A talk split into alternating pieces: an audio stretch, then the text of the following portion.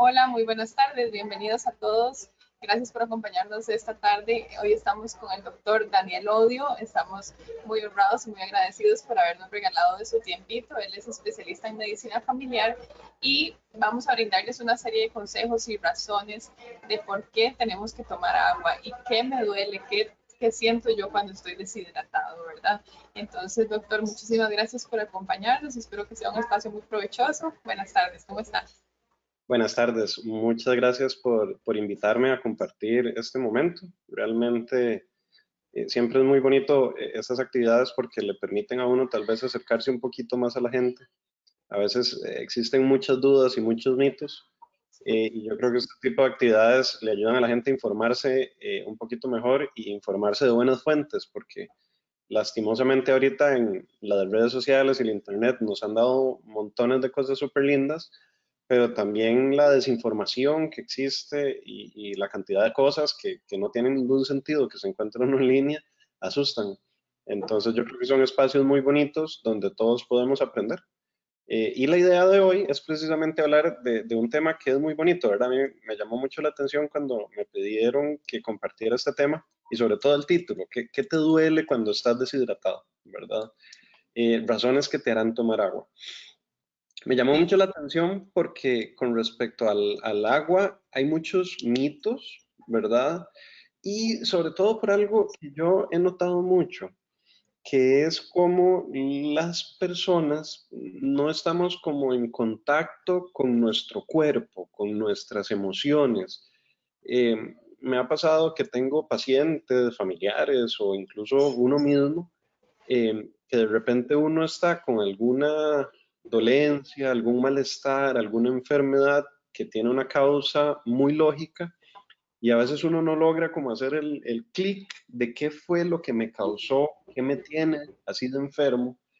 Em, no sé, tal vez un ejemplo clásico, las personas que son migrañosas eh, y que tal vez existe alguna comida que les da migraña y no han logrado darse cuenta de la relación que existe entre ingerir ese alimento y la crisis de migraña. Y no es hasta que llega alguien externo y les dice, ok, mira, sentémonos, conversemos, eh, qué está pasando, hace una lista de lo que estás comiendo, que a veces uno hace el clic. Y yo creo que con el agua, con lo que es el metabolismo eh, hídrico, el metabolismo del agua, nos pasa mucho a las personas. Uno a veces no se da cuenta que uno está deshidratado o que está tomando mucha agua o que está haciendo falta agua pero sí está sintiendo las consecuencias de esto. Entonces la idea es tal vez brindar un poquito de información que les permita a las personas que, que nos están acompañando eh, sobre este proceso tan importante que es la ingesta de líquidos. Perfecto, doctor. Tal vez antes de que arranque nada más, recordarle a todos los participantes que pueden evacuar sus dudas, pueden escribirnos a través de, del chat que está en esta plataforma y al final de la exposición del doctor vamos a estar eligiendo unas de ellas para poder ampliar un poquito más el tema. Muchas gracias, doctor. Ahora sí lo dejo para que inicie. Listo, es que me emociono y empiezo a hablar. no se preocupe. ok, gracias. Bueno, entonces, eh, propiamente, eh, existe un viejo adagio eh, que es de, de asiático, ¿verdad? De la medicina tradicional china, que dice que somos lo que comemos. Yo creo que todos lo hemos escuchado 20 mil veces de nuestros abuelos, nuestros papás, etcétera. Y realmente mm, es súper cierto, sobre todo ahora que tenemos esta epidemia de sobrepeso y obesidad eh, que a tan, tanto daño le hace a tanta gente. Y yo creo que eso lo deberíamos de ampliar, que no solo somos lo que comemos, sino que también somos lo que tomamos, ¿ok? Y una de las cosillas que me gustaría hacer énfasis es, eh, y lo vamos a ver más adelante, es que a veces el agua no solamente la vamos a encontrar como agua pura, sino en frescos, etcétera, pero muchas veces creemos que todos los líquidos son iguales y tenemos que recordar siempre que el agua va a venir acompañada de otras cosas, ya sea una limonada, un fresco, un fresco de sobre o una gaseosa, ¿verdad? Y a veces no nos creemos que porque es algo líquido no nos damos cuenta que está lleno de carbohidratos, de azúcares, de preservantes, de sodio, ¿verdad? Entonces, muchas veces tiene un impacto grandísimo eh, en la salud y en la vida de las personas, no solo lo que están comiendo, sino lo que estamos pues tomando también. Entonces, yo creo que en términos generales podríamos decir que el 70% de lo que somos los seres humanos es agua, ¿verdad? El agua es vida. Eh, y no es casualidad que más o menos eh, en porcentajes similares sea la cantidad de agua que hay en el planeta Tierra todos los organismos evolucionamos en el planeta eh, a partir de, las condiciones que existían y entonces somos total y completamente dependientes de este líquido, ¿verdad? Pero este, este 70% eh, es, es como un número muy, muy rígido, ¿verdad? Como, como que no todos somos así, y es cierto. ¿Qué tanta agua tengo yo va a depender de muchísimas cosas, de si soy hombre, de si soy mujer, de si soy un niño, de si soy un adolescente, de si soy un adulto, de si soy un adulto mayor, de qué tanta grasa tengo, em, incluso de la etnia y de enfermedades que yo podría tener. Entonces, más o menos uno sabe que conforme uno va envejeciendo, aumenta la cantidad de grasa que tiene el cuerpo y va disminuyendo la cantidad de agua que hay.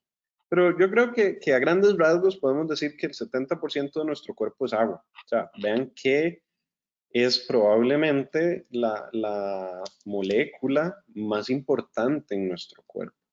Hablando de moléculas, H2O es, es como el nombre de, en, en, en, semiología química, ¿verdad? En semántica química, perdón, eh, que le damos al agua. H significa que son dos eh, hidrógenos eh, unidos a un átomo de oxígeno y e, esa conjunción de dos hidrógenos con un oxígeno es lo que hace una molécula de agua, ¿verdad? Entonces, cuando la gente dice H2O, para los que no sabían, lo que están refiriéndose es al agua, ¿ok?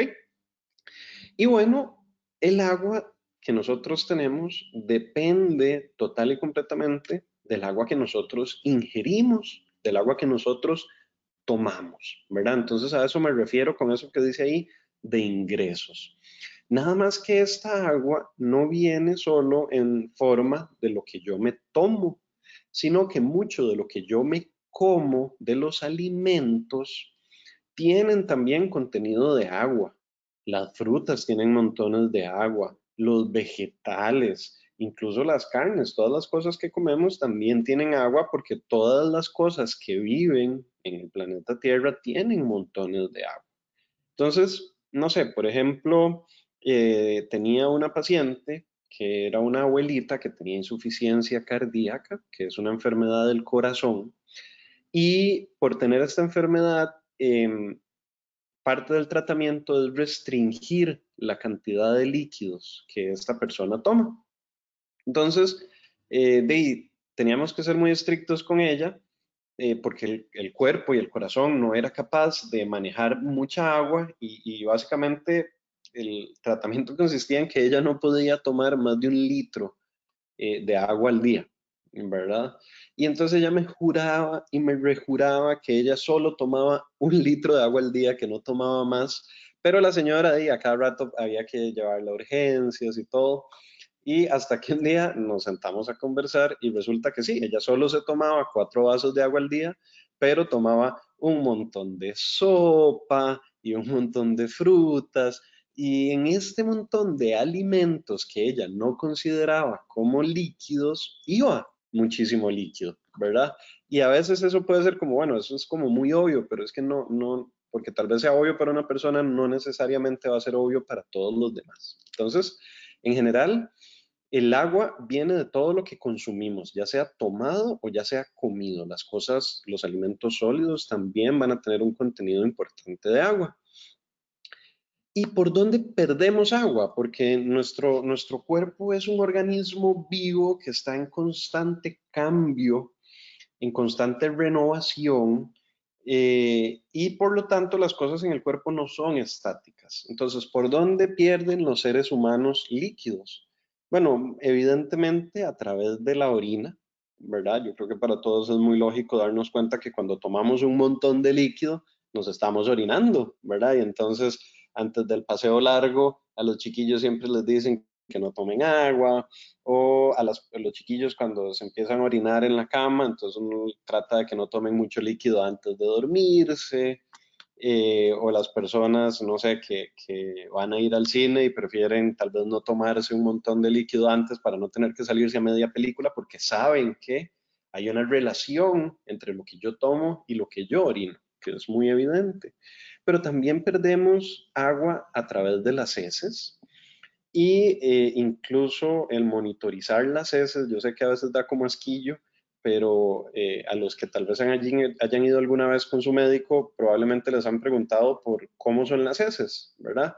Sobre todo cuando uno va por una diarrea, una cosa así, entonces el médico le pregunta a uno que el color, que si hay sangre, etcétera. Pero en general, el, ver nuestras propias heces nos puede dar mucha información sobre nuestro estado de salud.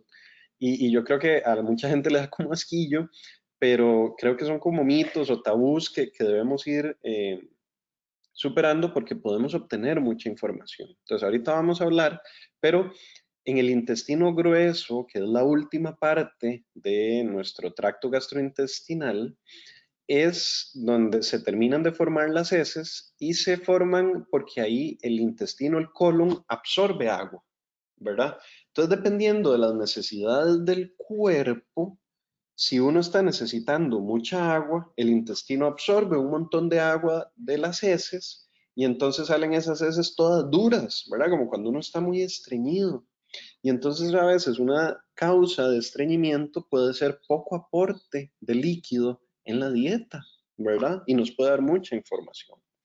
También es evidente que perdemos Em, líquido a través del sudor, ¿verdad? Y entonces cuando hacemos ejercicio, cuando está caliente afuera, cuando salimos a caminar al mediodía, ojalá ese mediodía de febrero, marzo, que está el sol calientísimo o en la playa, sabemos que tenemos que tomar más líquido porque si no nos deshidratamos. Y también incluso cuando tenemos fiebre, sabemos que sudamos más, ¿verdad? Eh, y eh, de otro que tal vez nadie nunca toma en cuenta es que también perdemos sangre a través de la respiración. Cuando las personas respiran, parte de los procesos metabólicos que ocurren en nuestro cuerpo, se libera un poco de, de, de, agua, ¿verdad? De agua evaporada y, y, pertenece a algo que los médicos le tenemos un nombre raro que se llama pérdidas insensibles. Pero pérdida insensible es porque no nos estamos dando cuenta entonces a veces me pasa mucho que tengo pacientes que me dicen, no, yo no tomo agua porque yo no necesito tomar agua, yo casi ni orino, estoy todo el día sentado en mi casa con el aire acondicionado eh, y no lo necesito, ¿verdad? Y entonces uno les pregunta y están orinando súper poquito y orinan todo amarillo y son estreñidos, ¿verdad? Y entonces tal vez es que estas personas no se están dando cuenta que están perdiendo agua a través de otros procesos que ocurren en nuestro cuerpo.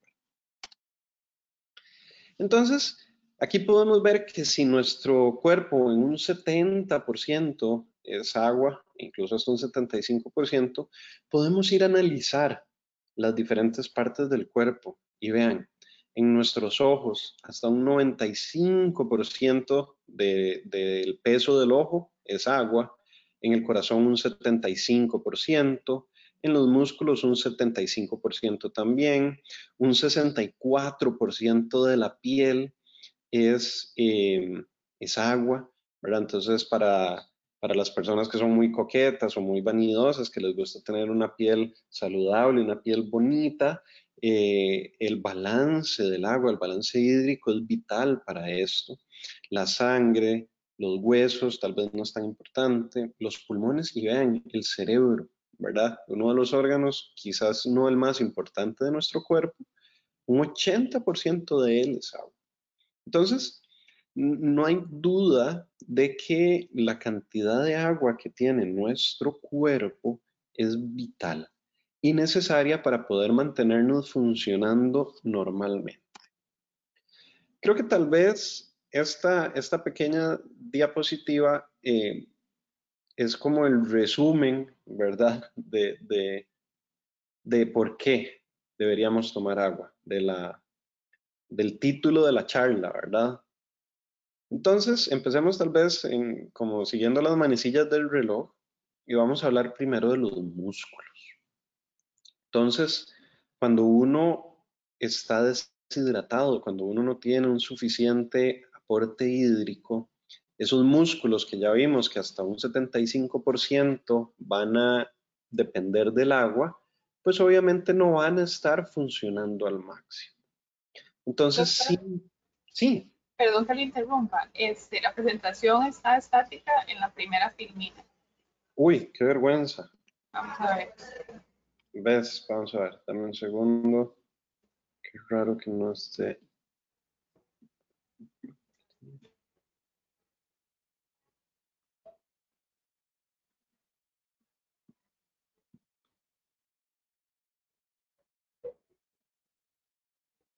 ¿Sigue estática en la primera filmina?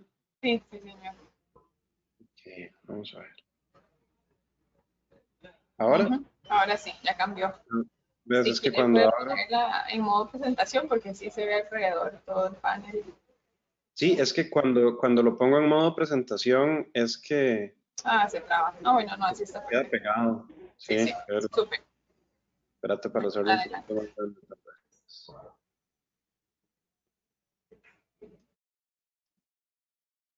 A ver. Ok, bueno, e, esta era la diapositiva en la cual, perdón que la presente así, pero es que cuando la abro entonces completa como que se queda pegado. Em, esta era la diapositiva donde estábamos hablando que, espérate, para ver si lo sacar. Que el 70% de nuestro cuerpo es agua, ¿verdad? Que H2O es como el nombre que le damos a las moléculas de agua. Eh, y eh, que obtenemos el agua a través de lo que tomamos y lo que comemos y la perdemos a través de las heces, la orina, el sudor, la respiración, ¿verdad? Vamos a ver.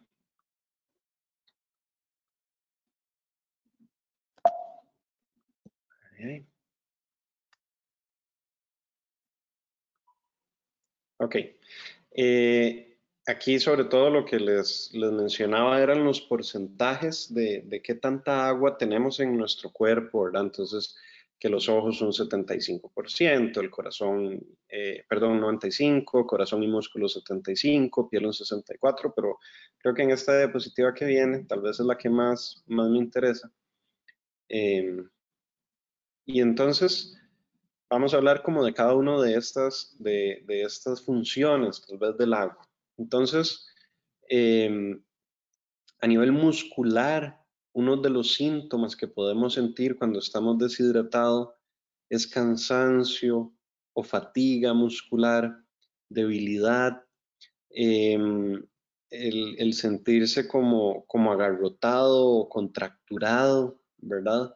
Y todas estas cosas pueden ser un sinónimo o un síntoma de que estamos deshidratados, de que nos está haciendo falta eh, agua para tener unos músculos con una buena salud. Y sobre todo las personas que les gusta hacer ejercicio, que van al gimnasio, que practican algún deporte, pues probablemente van a necesitar más agua, no solo porque están perdiendo más agua al sudar, etcétera, sino porque los requerimientos de esos músculos que van a ir haciéndose más grandes y más fuertes son mayores. ¿Ok? Eh, si nos vamos a nivel de piel, entonces una piel eh, clara, saludable, una piel que esté bien hidratada, necesita de agua. Y entonces uno siempre anda pensando buscando cremas humectantes o cremas hidratantes que nos ayuden a mejorar la salud de la piel y en tele hay 20.500 anuncios em, que nos venden diferentes eh, preparados en cremas, etcétera, eh, que sí son re importantes, pero también si yo no estoy tomando suficiente agua, ¿verdad? Eh, mi piel no va a ser saludable. Y entonces una piel seca, una piel que se descascara, una piel manchada, muchas veces puede ser un síntoma de que tengo problemas de hidratación. Obviamente puede ser síntoma de un montón de otras enfermedades, ¿verdad? Al igual que dolores musculares pueden ser síntomas de cualquier enfermedad. Sin embargo, eh, el tener un poco aporte de agua puede tanto empeorar estas enfermedades como ser la causa de los síntomas.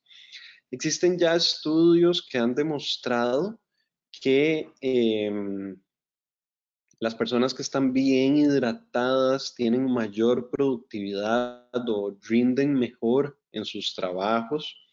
Está uno eh, más, menos cansado, con más fuerza, ¿verdad? Entonces también la parte de lo que es rendimiento tiene muchísimo que ver. Em, hablando de remoción de tóxicos, no es que el agua sea, este, nos ayuda a desintoxicar, como, como a veces piensa la gente, pero los dos órganos que nos ayudan a remover las toxinas o a remover lo malo de nuestro cuerpo son los riñones y el hígado. Y para que funcionen adecuadamente vamos a necesitar tener un adecuado nivel o ingesta de líquidos. Lo que es la salud de los huesos es también muy importante, sobre todo para las articulaciones. Nosotros tenemos en las articulaciones unas sustancias que son como, es como una gelatina que nos ayuda a que no pegue hueso con hueso. Está el cartílago, pero también está esa sustancia que depende del agua y obviamente una adecuada salud de las articulaciones, una salud ósea, depende de un adecuado consumo de agua.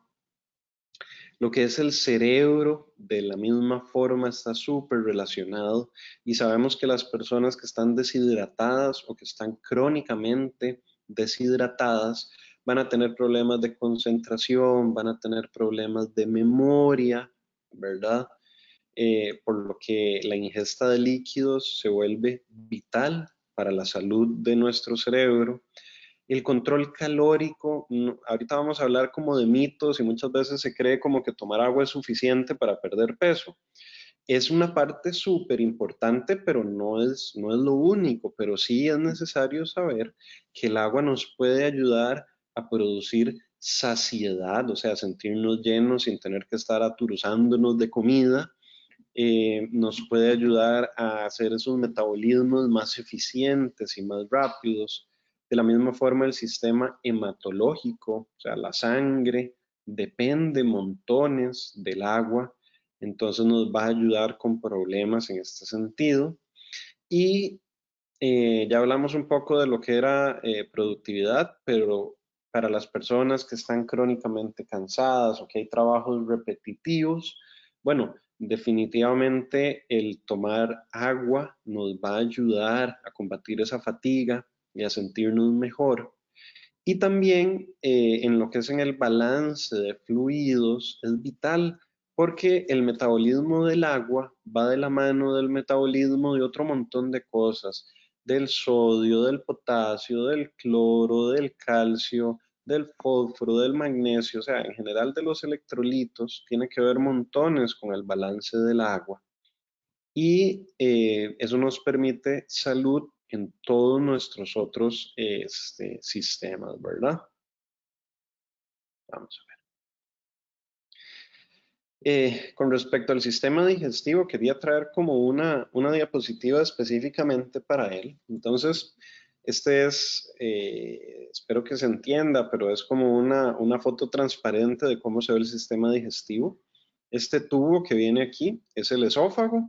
El esófago es el tubo que conecta el estómago con la boca. La comida viene por acá. Y aquí está el estómago, ¿ok? Que es esta, este órgano donde empieza el proceso de la digestión de alimentos. Después del estómago, continuamos con el intestino delgado, que empieza aquí, y el intestino delgado es todo este espagueti, ¿verdad? Que tenemos acá, que mide entre 5 y 7 metros. Aquí también participan el hígado, la vesícula biliar, el páncreas, eh, y el intestino delgado termina en esta parte de acá, donde empieza el intestino grueso, intestino grueso o colon, que es lo mismo, y el intestino grueso tiene tres partes, la parte ascendente, la parte transversa y la parte descendente. Finalmente, esto es lo que llamamos colon sigmoides y aquí al final está el ano, que es por donde sale la materia fecal, que no es nada más y nada menos que todo lo que nos hemos comido ya digerido. ¿Ok? Entonces, en este colon grueso es donde ocurre el proceso de absorción de agua. Cuando yo, mm, cuando mi cuerpo se da cuenta que le está haciendo falta agua, entonces mi cuerpo empieza a generar diferentes eh, señales que le dicen a diferentes órganos necesitamos agua. Entonces los riñones dejan de producir tanta orina, eh, el cerebro produce sustancias que hacen que a la persona le dé sed, obligándola a tomar agua. Y en el colon se absorbe más agua. Entonces, las personas que son estreñidas, parte de las recomendaciones que les damos es aumentar el consumo de agua en su dieta y también aumentar el consumo de fibra.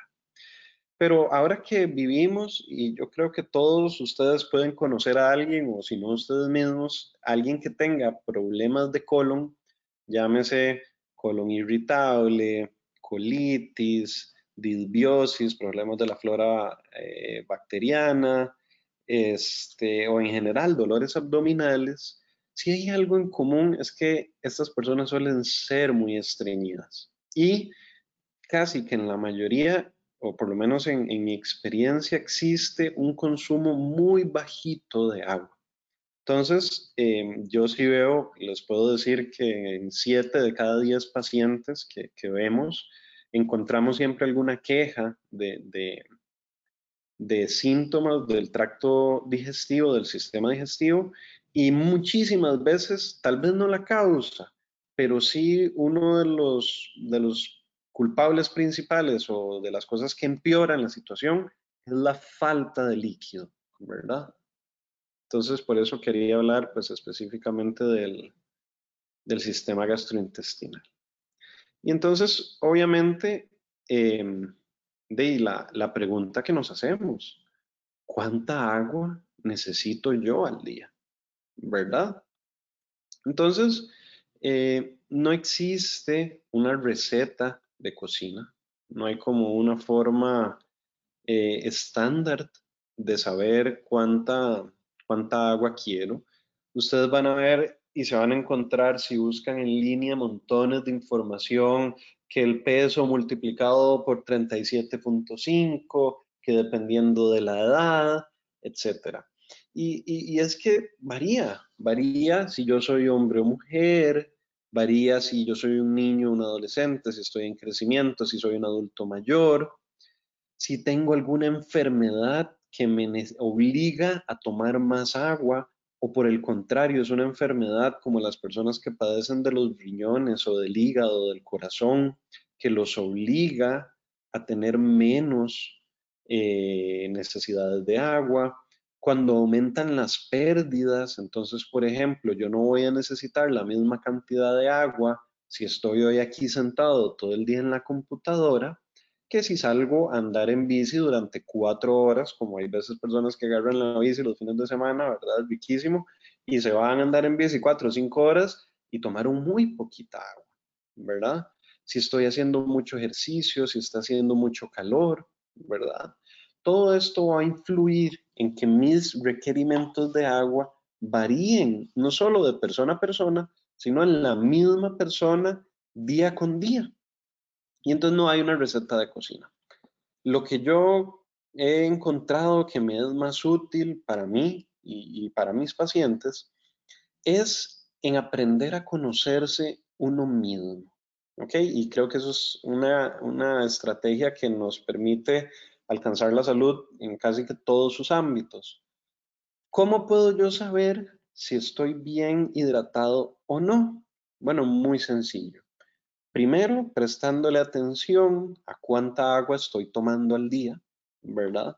Entonces hay gente que tiene una botellita y la marca y solo toma de esa botellita, entonces saben, son conscientes de cuánto líquido están ingiriendo o ya hay aplicaciones o eh, relojes inteligentes donde uno puede ir poniendo cuánta agua, ¿verdad? Eh, o pues ir contando. Y lo otro es prestarle atención a las deposiciones, a las heces y a la orina.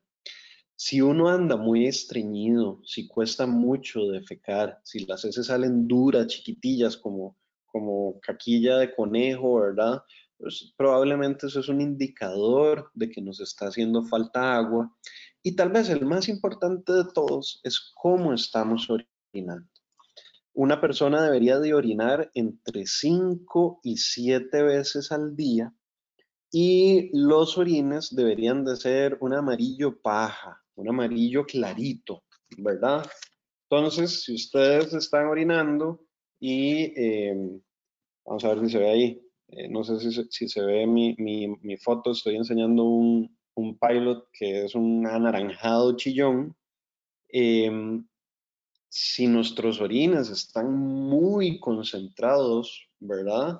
Probablemente eso significa que me está haciendo falta agua y por el contrario, si yo estoy orinando montones y esos orines que estoy orinando son casi que transparentes, pues probablemente significa que o estoy suficientemente hidratado o se me fue un poquitito la mano.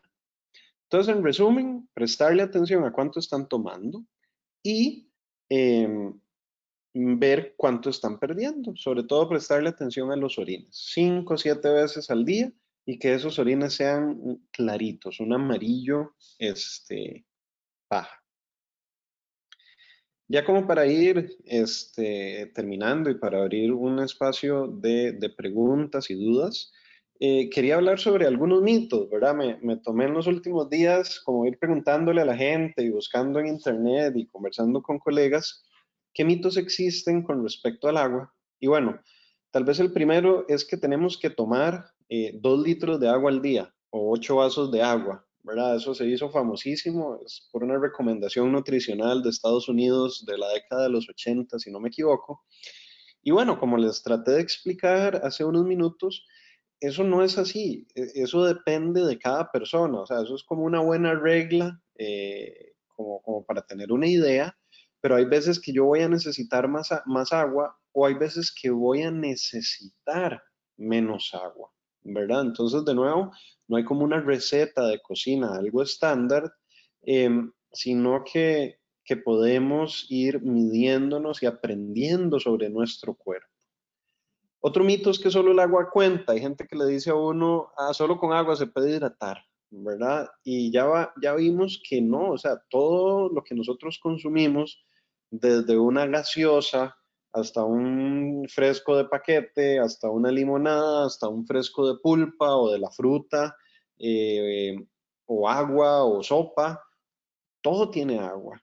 ¿verdad? Entonces, hay gente que tal vez no le gusta tomar agua porque no es extraño. A mí, a mí me encanta tomar agua, pero es que a mí desde chiquitillo en mi casa nos enseñaron que había que tomar agua y casi nunca había refrescos, ¿verdad? Pero yo me acuerdo ir a veces donde amigos, donde solo habían gaseosas y, no les gustaba el agua y, y, y ese mismo amigo que lo conozco hasta el día de hoy, todavía no le gusta el agua no, no, no le sabe rico. Y es cierto, hay gente que no le sabe rico. Pero entonces uno puede eh, hacer como trampa y entonces tomar líquido de otra forma, a través de refrescos, etc.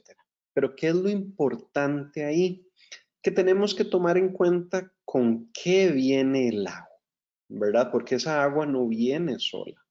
Entonces, si yo me estoy tomando una gaseosa, probablemente esa agua viene llena de azúcar y de saborizantes y de preservantes y de sodio, ¿verdad?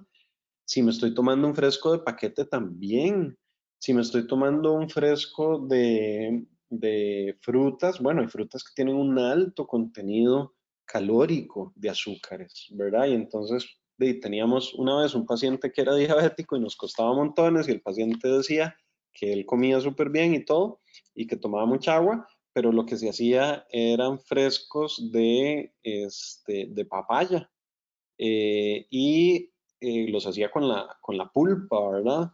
Y tenía mucha azúcar, ¿verdad? Entonces, no solo con agua, o sea, es cierto, podemos obtener líquido de muchas otras fuentes, pero no nos olvidemos que muchas veces ahí, en ese montón de gaseosas, en ese montón de cosas, es donde está ese exceso de calorías que tal vez no me está permitiendo perder de peso o controlar mi peso. ¿Ok? Existe el, el mito, sobre todo algunas mujeres que no les gusta tomar agua porque sienten que retienen líquidos, ¿verdad? Entonces, creo que hablar sobre retención de líquidos es un tema en sí mismo.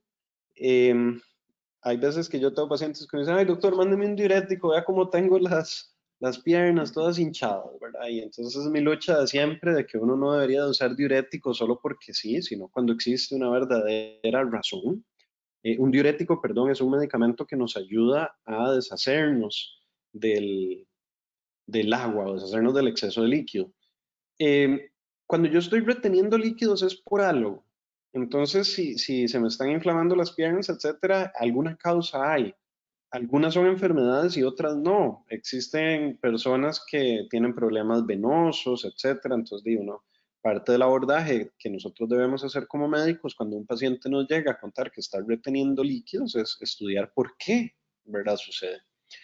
Eh, hay personas que, por ejemplo, con el calor, ¿verdad? Y eso es porque hay una dilatación de las venas, entonces hay veces que la gente, a mí me pasa, yo voy a la playa y se me inflaman siempre los pies y me quedan marcadas las medias, ¿verdad? Y ya yo sé que es por el calor, porque yo en mi familia tenemos un problemilla de venas, ¿verdad? Que a todos se nos hacen varices y que es genético.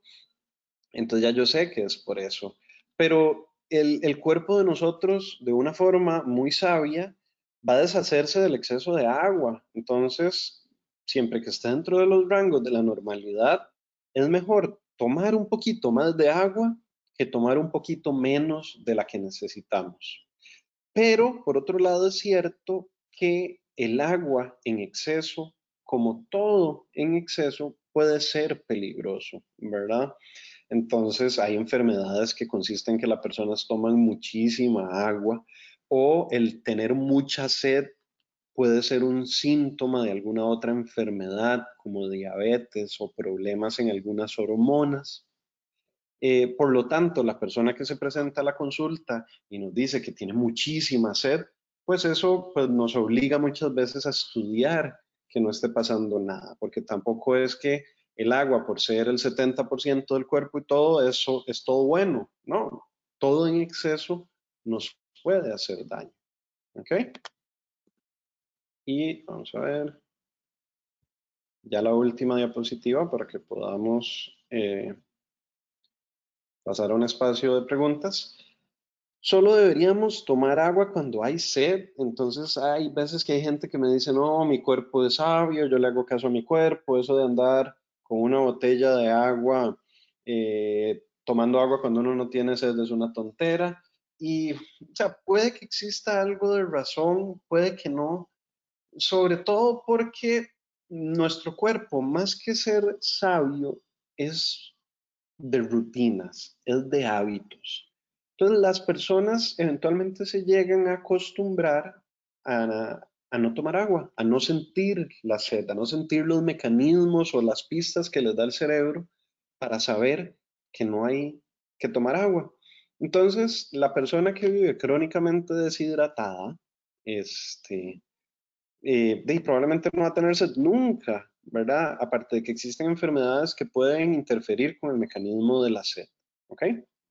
Entonces, de nuevo, esto depende de cada persona y yo creo que ahí es donde se vuelve súper importante que cada persona se preste atención y conozca su cuerpo solo con agua me puedo hidratar, eh, es otro mito, ¿verdad? Creo que ya lo hablamos. Eh, en realidad todos los líquidos me van a ayudar a, cumplir con mis requerimientos de agua.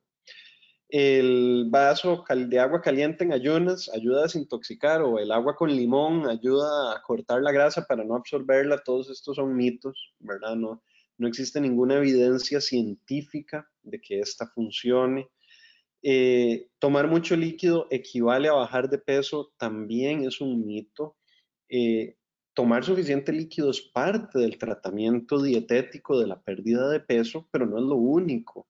Eh, hacer ejercicio, tener un plan de alimentación saludable donde se incluyan todos los grupos o requerimientos nutricionales de las personas, son los secretos para lograr perder peso entonces yo me acuerdo cuando yo era chiquillo, yo no sé si, si habrá alguien acá de mi edad o mayor, pero eh, me acuerdo haber leído en, era una revista, ya no me acuerdo cómo se llamaba, creo que se llamaba Perfil o Rumbo, y era la noticia sobre una periodista muy famosa en aquellas épocas, bueno, sigue siendo famosa, eh, que había perdido mucho peso, ¿verdad? Entonces, obviamente, esas revistas que siempre se enfocan a veces en las cosas más superficiales, y era la entrevista que le hacían de cómo había hecho para perder peso.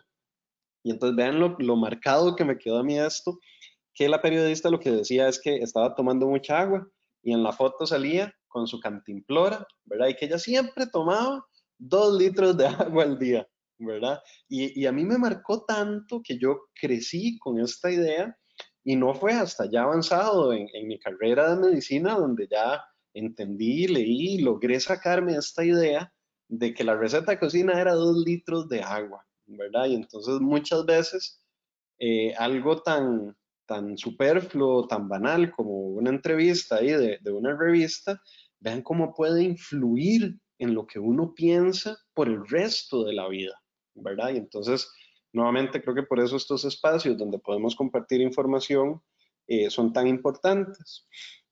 Y finalmente, hablar un poquito sobre la, la rehidratación, ¿verdad?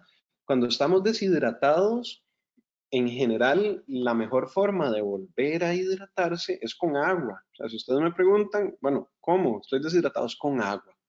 Ya si la deshidratación es por algo específico, entonces podemos rehidratarnos de una forma más específica.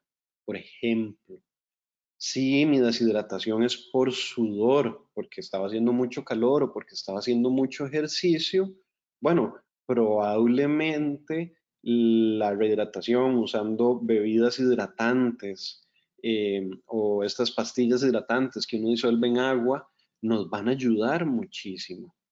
Pero si la deshidratación es porque yo estoy con diarrea, probablemente esas bebidas hidratantes no me van a servir porque tienen mucha azúcar y el azúcar empeora la diarrea. Entonces, por ejemplo, el remedio de las abuelitas de darnos gin sin gas cuando teníamos diarrea, lo único lamentablemente que hace es empeorar la diarrea, porque ese montón de azúcar que hay en la gaseosa nos va a empeorar la diarrea. Si mi deshidratación es por vómitos, entonces probablemente necesite alguna rehidratación que tenga más potasio, por ejemplo. Entonces, varía mucho de, de persona a persona eh, y por eso siempre es bueno, sobre todo si la deshidratación es por alguna enfermedad, tal vez consultar con su médico en servicio de urgencias o en una farmacia cuál es la mejor forma de rehidratarse, ¿verdad? Eh, eso es lo que les, lo que les traía, ¿verdad? Espero que haya sido eh, provechoso y creo que tenemos un poquito de tiempo por si alguien tuviera eh, alguna pregunta o, alguna duda, algún comentario. Claro que sí. Por acá tenemos unas cuantas preguntitas.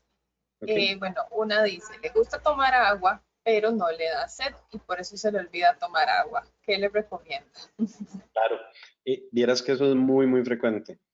Em, yo creo que ahí uno tiene que empezar como, como buscándole la, la comba al palo, ¿verdad? Como decían nuestros abuelos. Em, hay varias estrategias que uno puede hacer. Eh, si uno tiene relojes inteligentes o algunas aplicaciones de celular, le pueden recordar a uno, ¿verdad? Algunas, uno tiene que estar como poniendo lo que come y lo que uno toma y, te mandan un recordatorio em, si no, si no lo pusiste y entonces ahí uno lo va recordando. Otra forma es andar jalando la, la cantimplora, ¿verdad? Yo tengo mi botellita de agua, eh, que además me la mantiene fría porque a mí me fascina el agua fría. Eh, y entonces, bueno, ya yo sé, yo digo, ah, mira, hoy casi no he tomado agua porque esta botella está todavía llena, ¿verdad? Eh, pero lo más importante es saber que muchas veces la gente me dice, oh, que es que a mí no me da, o yo no paso, o yo no puedo, yo no lo voy a lograr porque yo no estoy acostumbrado. Yo tengo 60 años de ser así y no voy a cambiar. Y eso es mentira. El cuerpo humano es lo más adaptable que hay. La, la gran arma que nosotros tenemos, que nos ha permitido ser la especie dominante en el planeta Tierra, más que la inteligencia, es nuestra capacidad a adaptarnos al cambio Y producto de esa capacidad de adaptarnos al cambio es que luego nuestro cerebro empezó a crecer. ¿Ok? Eh, entonces, más o menos los estudios nos han enseñado que uno necesita tres meses de un hábito nuevo para que ya tu cuerpo se acostumbre. Entonces, uno, si yo me quiero empezar a levantar temprano, van a ser tres meses de sentirme mal y cansado y ya los tres meses el cuerpo se empieza a levantar a esa hora. Si yo quiero empezar a tomar más líquido y a ser más consciente de esto y acordarme, pues van a ser unos tres meses en que va a costar un poquito, pero eventualmente tu mismo cuerpo te va a empezar a acordar y te va a empezar a pedir, ¿verdad? Pero al principio, pues sí vas a necesitar eh, ir a, a buscar estrategias que te puedan ayudar. Ok, otras dos por aquí, las voy a resumir en una. Eh, preguntan por la temperatura del agua, que si es recomendable fría o natural. También preguntan por aquí que ha escuchado que la caliente no es muy saludable, entonces para que hablemos de ese tema. Sí, em, hay varias cosas. Eh, lo que algunos estudios han demostrado es que lo que es malo son los cambios súbitos esto de que yo estoy tal vez comiéndome una comida caliente y me tomo el agua helada, ¿ok? O por el contrario, estoy comiéndome comida fría y me tomo el agua caliente, ¿verdad? Como que le meto ese cambio de marcha al cuerpo. Eso en general, algunos estudios lo relacionan con algunas enfermedades. Em, por ahí incluso en algún momento se había pensado si podría tener alguna relación con el cáncer de esófago, ¿verdad? Como que ese shock para, para el esófago pudiera dañarlo, ¿verdad? Hasta donde entiendo no estaba muy clara la relación, pero más que una sea mala es ese cambio. Y después va a depender de cada persona. Por ejemplo, las personas que tienen problemas en la garganta, que son gargantas muy irritables, que con cualquier cosilla les da tos, ¿verdad? Probablemente esas personas este, no se beneficien de estar tomando cosas muy frías porque les va a dar tos, ¿verdad? O cuesta tragar. Em, y en general, a veces si está muy caliente, pues no disfruta uno de la comida o no, no hay que esperar a que se enfríe. Pero no es como que sea malo eh, sino como que el cambio es el que es peligroso. Y fuera de eso, yo creo que más bien al gusto de cada persona, eh, no, no, no, hay mayor problema, ¿verdad?